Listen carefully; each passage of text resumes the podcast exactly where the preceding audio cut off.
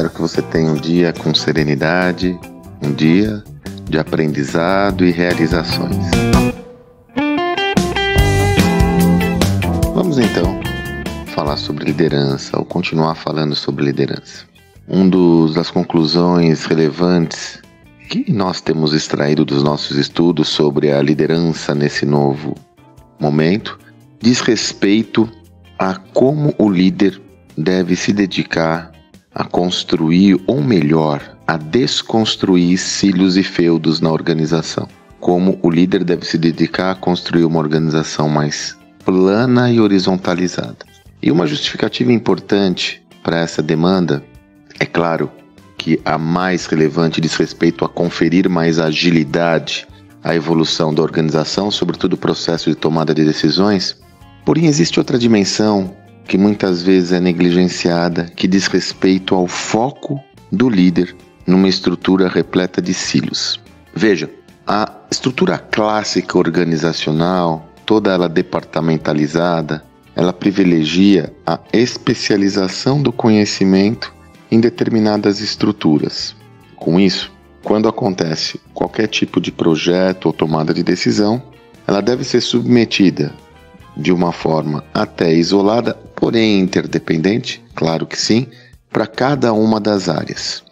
O CEO do negócio tem um papel, muitas vezes e na maioria das vezes, quando essa, esse fluxo de informação acontece, o CEO acaba adotando um papel de árbitro, porque é ele quem acaba, ter, acaba tendo a responsabilidade por arbitrar se cada departamento ou área está realizando não só o seu papel adequadamente, mas e sobretudo as possíveis, os possíveis conflitos ou discordâncias entre as áreas. Com isso, você imagine seis áreas funcionais: área financeira, operacional, industrial, comercial, marketing, uma área de inovação ou algo do gênero, ou administrativa. Imagine que cada uma dessas áreas tem a sua própria pauta. Quem é o árbitro? O CEO. Então, o que nós temos observado em nossos estudos e pesquisas é que o principal executivo da companhia, numa estrutura repleta de feudos, toma mais tempo nas políticas organizacionais, arbitrando sobre quais são as decisões mais corretas, do que efetivamente ficar orientado aquilo que é mais relevante no negócio, as demandas do cliente, a orientação ao cliente.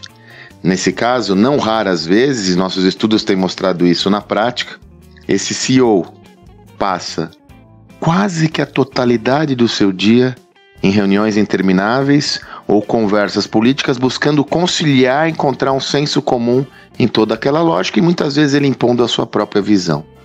Com isso, a organização acaba perdendo fluidez, acaba perdendo agilidade. Dessa forma, começar a refletir sobre uma estrutura mais plana significa dizer que nós colocamos no mesmo contexto profissionais multidisciplinares que têm cada uma responsabilidade específica por aquela atividade e todos caminham em prol de um objetivo comum. Por isso que nós sempre recomendamos, sobretudo no início dessa caminhada, desenvolver, escolher alguns projetos para que sejam gerenciados dessa forma. Assim, nós temos um contexto onde o principal executivo da companhia vai conseguir destinar o seu esforço onde realmente ele deve ser destinado na entrega de resultados da organização, na maximização dos seus lucros, mas também na construção da sustentabilidade da companhia, entendendo quais são os negócios e possibilidades de futuro para esse projeto, sobretudo no que tange à inovação. Cabe ao CEO construir um ambiente onde os cílios e feudos sejam desconstruídos. Para quem desejar mais informações sobre esse tema, no nosso livro O Novo Código da Cultura, nós contamos a história de como Satya Nadella está transformando a cultura da Microsoft. E um dos pontos essenciais foi a desconstrução dos cílios. Então nós temos um capítulo inteiro dedicado a isso, mas se você desejar se aprofundar mais ainda, eu recomendo o livro do Satya Nadella.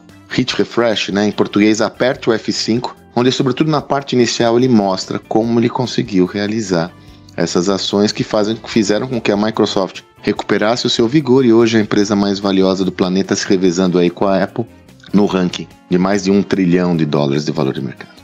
Esse tema essa, essa estrutura do papel do líder no, no século XXI é um dos temas que nós iremos abordar na nossa imersão Liderança Exponencial. Temos uma próxima edição começando agora no início do mês de maio.